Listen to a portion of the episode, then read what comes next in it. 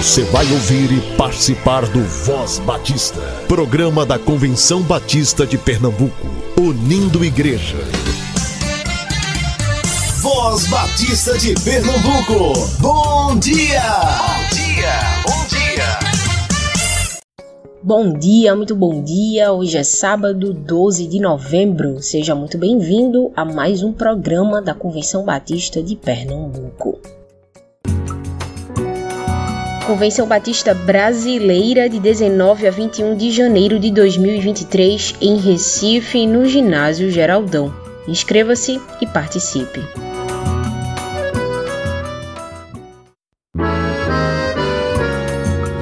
A Comissão Coordenadora Local da CBB 23 vai promover o segundo passeio ciclístico em dezembro. Atenção você que gosta de pedalar. O segundo pedal da CBB 23 vai acontecer no sábado, dia 3 de dezembro, com concentração no Seminário Teológico Batista do Norte do Brasil a partir das 7 horas. O destino é o Ginásio Geraldão. Fale com a Epitácio e faça sua inscrição. Anote o contato: 8734 3900 8734 3900 é obrigatório o uso dos equipamentos de segurança para todos os ciclistas.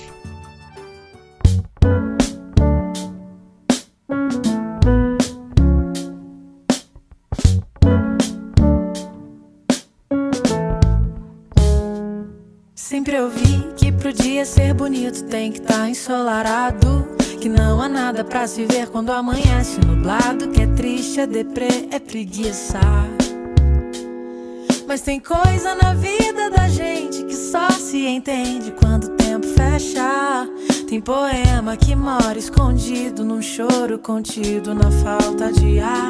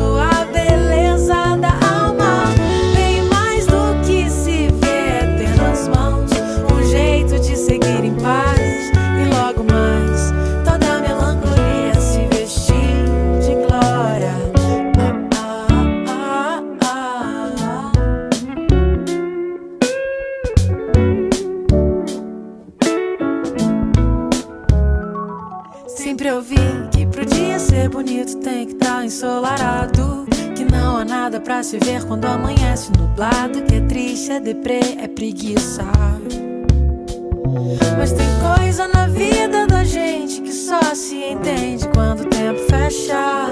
Tem poema que mora escondido no choro contido na falta de ar. Oh, deixa, deixa vir o dia cinza dentre versos de neblina dos retalhos cura pra quem chora.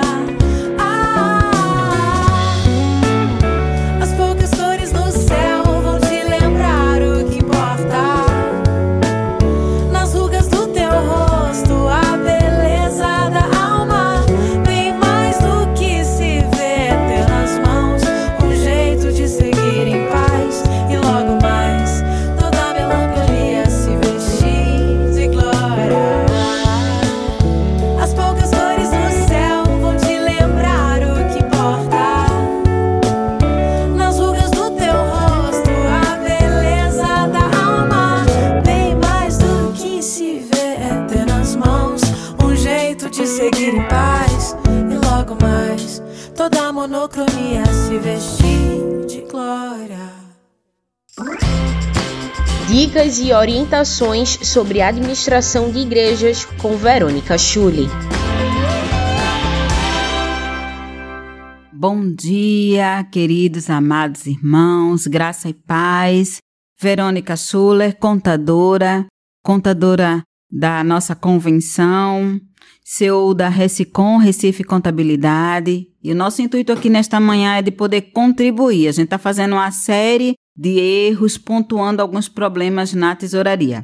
E hoje eu quero falar das dificuldades da gente manter os dizimistas e ofertantes das nossas igrejas. É sim, A gente sabe que existem momentos que são difíceis da gente manter a tesouraria e honrar com os compromissos das nossas igrejas. Então eu quero falar para você especialmente nosso querido irmão tesoureiro, que trabalha nas igrejas de muitas vezes de forma voluntária, na sua grande maioria, não é? E um primeiro ponto que eu quero fazer aqui com vocês é pontuar a questão do relacionamento. O tesoureiro, ele deve ter construir esse relacionamento baseado em alguns pontos na motivação. Já pararam para pensar que muitas vezes não tem esse relacionamento motivacional entre o ofertante, o dizimista e o tesoureiro?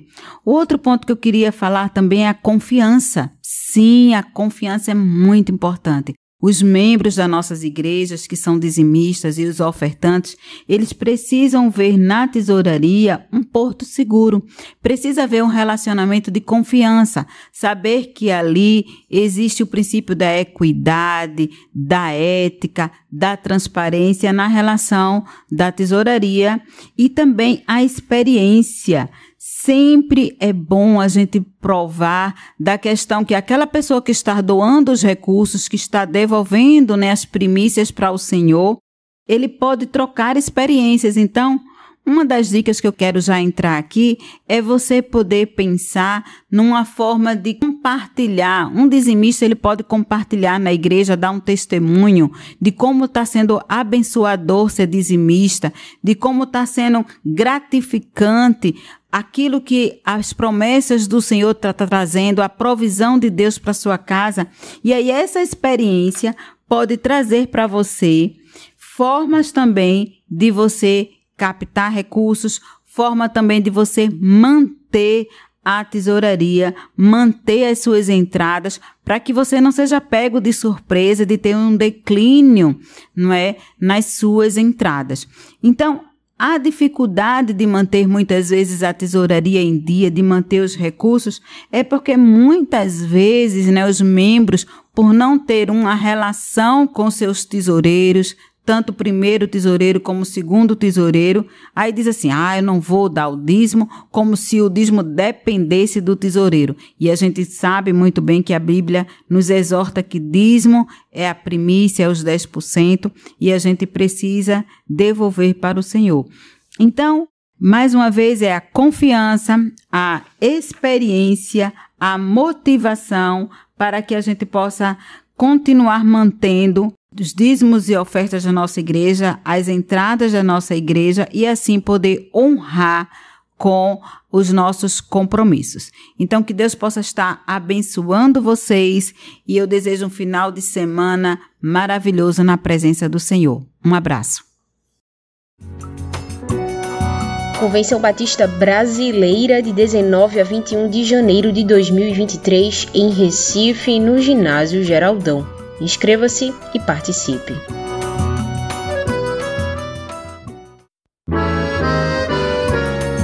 Atenção ciclistas, a Comissão Coordenadora Local da CBB 23 vai promover o segundo passeio ciclístico em dezembro.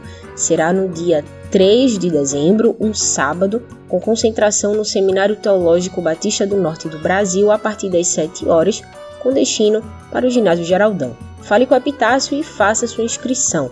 8734 3900. Entre em contato através desse número e realize sua inscrição para o segundo passeio ciclístico da CBB 23. 8734 3900. 8734 3900. É obrigatório o uso de todos os equipamentos de segurança para os ciclistas que estarão no segundo pedal da CBB 23. Convenção Batista informa. Informa. Nos sábados 19 e 26 de novembro, a Convenção Batista de Pernambuco realizará dois cultos de gratidão pelos seus 122 anos de organização. No sábado 19, o culto será na Primeira Igreja Batista de Petrolina, o orador será o pastor Valdevan Lucas. No sábado 26 de novembro, o culto será no Recife, na Igreja Batista da Capunga, e o orador será o pastor Paulo Eudes. Programe-se para estar presente em um desses dois cultos.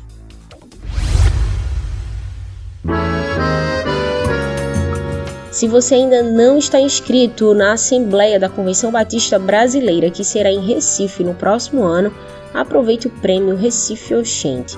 Os mensageiros inscritos entre 1 de outubro e 9 de dezembro concorrerão ao prêmio que dará direito ao inscrito de receber de volta o valor total da sua inscrição. Em cada 100 mensageiros inscritos, um será premiado.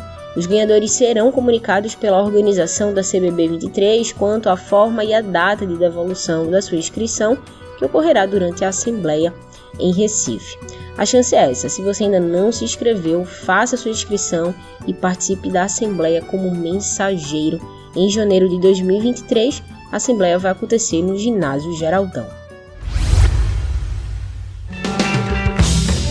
A Juventude Batista da Caxangá promove no sábado 10 de dezembro um treinamento para quem atua ou quer atuar na área de comunicação da igreja local ou do Ministério de Juventude. Se você é o responsável pela área de mídia e precisa treinar suas habilidades de comunicação, seja através de texto, de imagem ou de interação humana mesmo, inscreva-se no treinamento de mídia da Jubacais, que vai acontecer no sábado, 10 de dezembro, às 14 horas. O treinamento será na Igreja Batista da Vase do Capibaribe, que fica na Avenida Afonso Olindense, número 915. O treinamento custa apenas R$ reais, gente, muito barato. Acesse a página da Jubacage no Instagram e faça sua inscrição.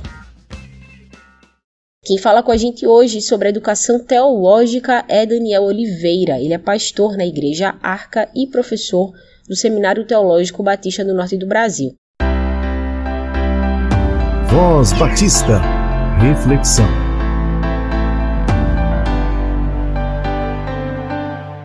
Bom dia, ouvinte, que a graça e a paz do Senhor Jesus seja com o seu povo. Eu sou o pastor Daniel Oliveira, sou pastor da Arca, trabalho há 20 anos, mais de 20 anos, na verdade, com missões urbanas e atualmente estamos ali embaixo do viaduto Capitão Temudo, dentro da comunidade do Coque, com um ponto de pregação. É, mas também a gente trabalha na área do ensino, sou professor da Faculdade Seminário Teológico Batista do Norte do Brasil, a gente dá aula lá de homilética em Novo Testamento, a gente contribui também com, com o SEC, com o Seminário de Educação Cristã, atualmente dando aula sobre missões urbanas, também dou aula no curso de missões urbanas no Avalanche Missões, lá em Vitória, Espírito Santo, e faço parte da capelania escolar lá no Colégio Batista Betânia em Gravatar, sendo professor de educação cristã, ou seja, a gente tem a capelania dentro da sala de aula. Eu não sei se você já sabe, mas o mês de novembro é o mês da educação teológica. E nesse mês de educação teológica, comemorando, digamos assim, a gente vai estar fazendo uma série aqui falando sobre educação teológica para o missionário urbano. É muito importante você perceber, né? De repente você pode ouvir esse termo aí, missionário urbano, missões urbanas, e entender como sendo um setor específico da igreja. Mas eu queria chamar a atenção de que a propriedade missiológica é para toda a igreja e se você mora no centro urbano, então você também é convidado a ser um missionário, um missionário urbano. O que é que a gente vai fazer? A gente vai ter três encontros aqui, tá certo? Esse é o primeiro da série de três. E a gente vai estar discutindo sobre a importância disso, né? Da educação teológica para o missionário urbano, para a igreja, para esse contexto urbano. Nesse primeiro encontro nós vamos ver, digamos assim, que a, esse fator de educação teológica ele não é novo, não é algo setorial, não é um ministério inventado recente, mas ele é algo realmente bíblico, tá certo? Ele faz parte do relacionamento de Deus com o seu povo. Em seguida, a gente vai ver de que forma o pecado afetou essa nossa propriedade, que a gente pode chamar inclusive de criacional, é isso que a gente vai ver hoje, tá certo? Esse relacionamento do povo de Deus com a educação. E em seguida a gente vai ver como Jesus vem demonstrar isso de forma excelente, tá certo? E para essa primeira tarefa, digamos assim, eu queria convidar você a abrir sua Bíblia no, nos dois primeiros capítulos da sua Bíblia no, no livro de Gênesis, tá certo? É, o livro de Gênesis, nesses capítulos 1 e 2, ele tem uma propriedade muito interessante, porque é o pedacinho aí da, da revelação que, digamos assim, lança as bases do reino de Deus sem a interferência do pecado na existência humana, tá certo? A gente vai ler aqui o capítulo 2 a partir do versículo 15, tá certo? Vão ser apenas dois, três versículos. Então acompanhe a leitura, eu vou ler aqui na NVI. O Senhor Deus colocou o homem no jardim do Éden para cuidar dele e cultivá-lo. E o Senhor Deus ordenou ao homem: coma livremente de qualquer árvore do jardim, mas não coma da árvore do conhecimento do bem e do mal. Porque no dia em que dela comer, certamente você morrerá. Olha que interessante, estamos aqui nos primeiros momentos né, do que a gente chama revelação especial, teologicamente falando, a Bíblia, e a gente está diante do momento onde Deus usa a sua palavra para deixar claro a sua vontade. E aí a gente já começa a perceber que essa forma de relacionamento que nos acompanha até hoje na história da humanidade, ela é algo colocado por Deus desde o primeiro momento, ou seja, um Deus que é a origem de todas as coisas, que cria todas as coisas e ele se relaciona com esse ser que foi a sua criação, que tem o privilégio de ser sua imagem e semelhança, comunicando a sua vontade. Logo, como criaturas, precisamos conhecer essa vontade para, enfim, obedecê-la e, a partir daí, continuar estabelecendo esse relacionamento entre Criador, criatura, evitando a morte. Olha assim, que interessante isso, né? Mas para você entender a profundidade disso, seria muito bom você entender o contexto, tá certo? O capítulo 1 de Gênesis, ele vem trazendo esses pilares, se é assim que a gente pode chamar, né? Esses pilares do reino de Deus, da vontade de Deus para toda a sua criação. Então, você vai ver que, na verdade, a primeira frase da Bíblia já traz um pilar. Ele vai dizer assim: no princípio, Deus criou os céus e a terra. Então, ele já está deixando um pressuposto aí, né? Deus é a origem de todas as coisas, tá certo? E é interessante porque o autor Moisés, no versículo 2, ele vai criar, ele vai. Ele vai montar um cenário, digamos assim, de conflito. E eu coloco entre aspas para você entender o que é que está acontecendo aqui. Ele vai dizer que a terra era sem forma e a terra era vazia, e trevas cobriam a face do abismo. Então, olha que interessante: sem forma e vazia, e as trevas cobriam a face do abismo. Mas o Espírito de Deus, olha, se movia sobre a face das águas. Em seguida, a palavra de Deus entra em cena. Então você já percebe aí que nesses três primeiros versículos da Bíblia já tem os elementos da Trindade aí, você vai ver o Deus Criador, seu espírito se movendo sobre a face das águas e a sua palavra que entra em cena dizendo haja luz. E é muito importante você entender o que foi dito quando eu falei sobre esse, entre aspas, conflito, porque ele está dizendo aqui que a terra era sem forma e vazia. Se você for dar uma estudada no livro de Gênesis, você vai perceber que, na verdade, ele vai gastar três dias dando forma à terra. E aí você vai ver, no, por exemplo, no dia primeiro, você vai ver que ele cria a luz e vai causar a separação entre luz e trevas. E aí ele vai decretar no versículo 3 que isso é bom. Isso aí, gente, vai se repetir ao longo do capítulo. Deus cria o elemento, promove separação e decreta que é bom. Por exemplo, no dia 2 ele vai criar os céus e as águas. A separação entre céus e águas. No dia 3 ele vai fazer a separação entre mares e terra. E no versículo 10, na, na segunda parte, ele vai dizer isso é bom. Ele repete.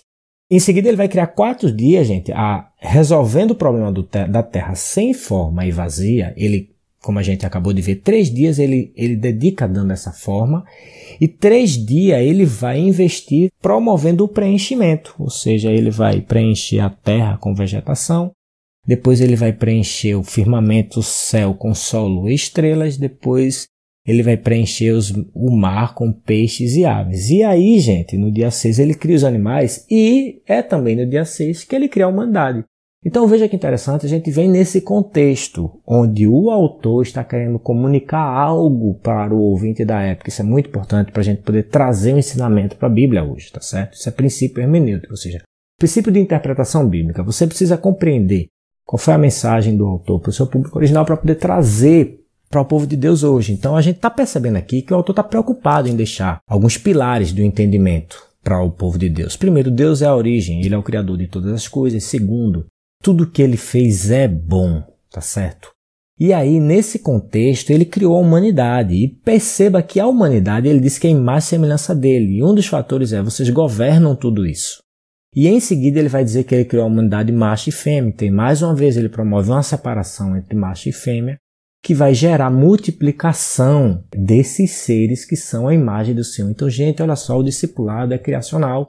E ele começa nessa instituição que é a família. Então, o macho e a fêmea, quando traz à luz uma nova existência, eles têm essa propriedade de estar multiplicando, não é simplesmente uma nova vida, não é só biologia que está aqui. Aqui tem um fator muito mais profundo que é a formação de um novo ser na compreensão da vontade do seu Criador. E aí, tendo toda essa base, digamos assim, a gente entende melhor o que aconteceu no capítulo 2, porque ele está dizendo que dentro desse contexto onde você foi criado em mais semelhança desse Criador, para promover a multiplicação da imagem desse Criador através das novas vidas, para governar bem toda a criação, ele vai dizer assim: Eu estou te colocando nesse jardim para governar tudo. Percebam os pilares, gente, do que está acontecendo aqui. Eu estou te colocando para governar tudo, mas você precisa ouvir a minha voz para perceber a minha vontade. Então, o que é que a gente viu no texto que a gente leu? O Senhor Deus colocou o homem no jardim, ou seja, depois de todo esse processo de organização da terra, dando forma e preenchendo, o homem vem para governar tendo forma para promover o preenchimento com essas vidas que serão a imagem, a multiplicação do Criador. Olha que interessante. Mas ele diz assim, ó, no 16, o Senhor Deus ordenou ao homem. Gente, no original é ordem mesmo, tá certo?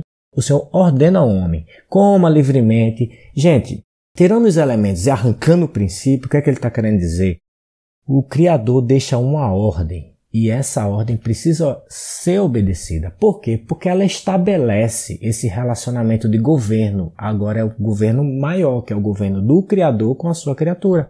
O obedecimento da ordem do Criador estabelece essa relação de autoridade entre Criador e criatura. Por isso que Deus vai dizer: se você dela comer, o que é que Deus está dizendo? Se você desobedece essa ordem, você não está estabelecendo essa relação entre Criador e criatura, logo você vai promover o oposto do que é bom. E se eu criei para você para te dar vida e vida abundância, você vai caminhar para a morte. Olha que interessante. Esses mesmos pilares, gente, eles acompanham o povo de Deus em toda a história da humanidade. Por isso que é muito importante a gente discutir sobre ensino teológico. Porque o que é o ensino teológico? É apenas uma plataforma para a gente promover o estudo aprofundado do que é a vontade do Senhor. E olha que incrível para a gente entender a importância da Bíblia. A Bíblia é a revelação especial, é quando Deus resolve documentar a sua vontade para isso ser preservado e repassado através do ensino para todo mundo que nasce. Quando Moisés deu a lei para o povo, o que é que ele diz lá em Deuteronômio 6? Ensine a seus filhos e a seus netos. Ensino, educação teológica da vontade de Deus para o seu povo, promovendo vida. Do contrário, isso levará a nossa existência para a morte. Olha a importância do ensino teológico e olha a importância do ensino teológico nos centros urbanos, porque os centros urbanos são o desdobramento que a gente está fazendo com aquele jardim que Deus nos deu. Vocês estão entendendo? E a gente, inclusive, se a gente pudesse aprofundar isso aqui, a gente ia ver que muitas das mazelas dos centros urbanos são simplesmente inversões dos pilares criacionais do que Deus colocou como sua vontade. Ou seja, desobedece a palavra do Senhor, a gente caminha para a morte. Você vai ver, inclusive, quando a gente olha em Jesus, no Evangelho de Mateus, Mateus escrevendo, né, o testemunho de quem foi Jesus para a comunidade de judeus, gente. Quando ele vai dar o seu primeiro discurso famoso, o Sermão do Monte, no capítulo 5 de Mateus, é, a partir do versículo 17, ele vai dizer assim, ó, não, não pense que eu vi abolir a lei, ou seja, esse elemento que deixa claro a vontade do seu povo. Ou os profetas, eu não vim abolir, mas eu vim cumprir. E ele diz assim, enquanto existe céu e terra, gente, de forma alguma desaparecerá o menor letra, o menor traço até que tudo se cumpra. Então veja que a palavra de Deus ela tem propósito e vai se cumprir. Olha o 19, todo aquele que desobedecer a um desses mandamentos, ainda que dos menores, e ensinar, olha aqui, ó, a prática teológica, o ensino da vontade do Senhor, e ensinar os outros a fazerem o mesmo, ou seja, todo aquele que desobedecer e ensinar os outros a desobedecer também, será chamado menor no reino dos céus. Então, gente, a propriedade de conhecer a vontade do Criador para obedecer, promovendo a vida abundante, que é a vontade de Deus, que é boa para a nossa existência, isso é uma característica nossa no nosso relacionamento com Deus. Isso é criacional. Foi para isso que nós fomos criados. E isso traz a razão da nossa existência. Então, que o Senhor possa nos orientar nessa nossa responsabilidade de cuidar do ensino teológico. Você é responsável pelo seu conhecimento, o Deus que você crê, você precisa rever as suas fontes de consulta. Você, hoje nós temos várias plataformas, nós temos streams, nós seguimos pessoas, nós temos canais no YouTube, nós temos programas. Enfim, que nós possamos nos envolver com programas saudáveis de ensino teológico, que nós possamos nos envolver na igreja local para o ensino teológico, porque só o conhecimento pleno do Criador vai levar a humanidade para o centro da vontade dele promovendo vida. Que o Senhor possa nos ajudar nessa missão, que nós possamos entender que isso é um elemento criacional e isso faz parte da razão de existirmos. É, precisamos conhecer a vontade do Senhor, teologia está no centro do ministério da igreja e precisamos ser mordomos desse elemento tão importante para fazer o, o Senhor conhecido e que o seu povo possa exercer esse ministério com maestria. Que o Senhor te abençoe nesse dia, que você possa realmente estar se envolvendo e se preocupando com esse elemento. Que o Senhor nos abençoe e no próximo encontro nós veremos de que forma o pecado veio atrapalhar esse ministério e afetar, ferir esse relacionamento de Deus com o seu povo ao comunicar a sua vontade. Que o Senhor nos abençoe e até o próximo episódio. Amém. Convenção Batista informa. Informa. Nos sábados 19 e 26 de novembro, a Convenção Batista de Pernambuco realizará dois cultos de gratidão pelos seus 122 anos de organização. No sábado 19, o culto será na Primeira Igreja Batista de Petrolina. O orador será o pastor Valdevan Lucas. E no sábado 26 de novembro, o culto será no Recife, na Igreja Batista da Capunga. O orador será o pastor Paulo Eudes, o atual presidente da Convenção Batista de Pernambuco. Programe-se para participar de uma dessas celebrações. A Juventude Batista da Caxangá promove no sábado, 10 de dezembro, anote essa data, sábado, 10 de dezembro, um treinamento específico para quem atua ou quer atuar na área de comunicação da igreja local ou do Ministério de Juventude. Se você é o responsável pela área de mídia e precisa treinar suas habilidades de comunicação, seja através de texto, de imagem ou de interação humana, inscreva-se no treinamento de mídia das Jubacais, que vai acontecer no sábado, 10 de dezembro, às 14 horas, na Igreja Batista Várzea do Capibaribe, que fica na Avenida Afonso Olinense, número 915. O treinamento custa apenas R$ 5,00, gente, muito barato. R$ reais é o custo do treinamento. Acesse a página da Jubacais no Instagram e faça sua inscrição. Novembro é o mês da consciência negra. De forma mais específica, no dia 20 é relembrada a morte de Zumbi dos Palmares. A data serve como referência a atividades que instigam a reflexão e ações contra o racismo e a desigualdade social. Por isso, no sábado 26 de novembro, a Igreja Batista Imperial promoverá um papo-cabeça com um time fera sobre identidade racial e cristianismo.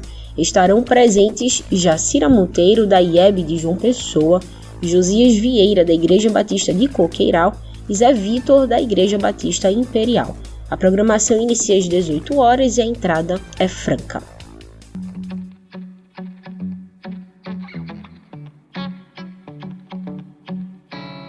Hoje o reino chegou.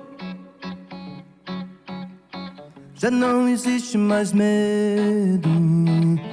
Já clareou, desatou um novo segredo. É limpo do pé todo o pó da cidade estúpida. Toda a imagem que diz já ser tarde pra gente sorrir. Quem pode sorrir?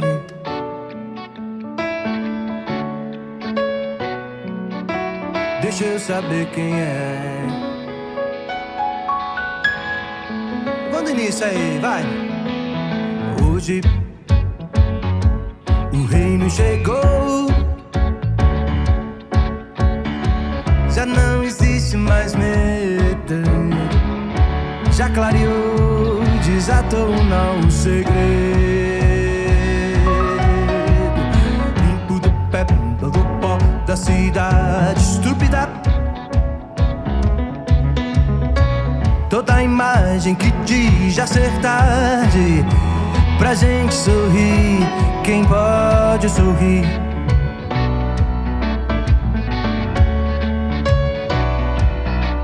Deixa eu saber quem é.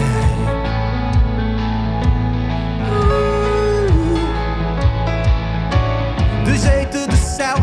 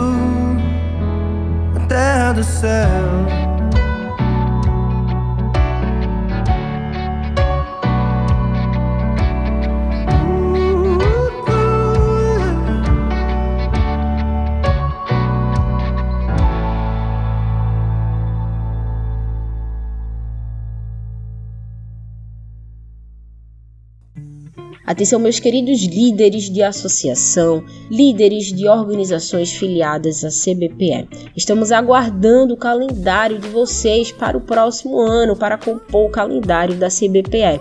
Envie as datas com as atividades de nível estadual para o e-mail educacau.cbpe.org.br. Estamos aguardando esse retorno. O Voz Batista de Pernambuco fica por aqui. Para você, um bom final de semana, um excelente sábado, que Deus te abençoe e a gente se encontra amanhã. Você ouviu e participou do Voz Batista, programa da Convenção Batista de Pernambuco, unindo igreja. Obrigado por sua atenção e companhia. Até a próxima edição.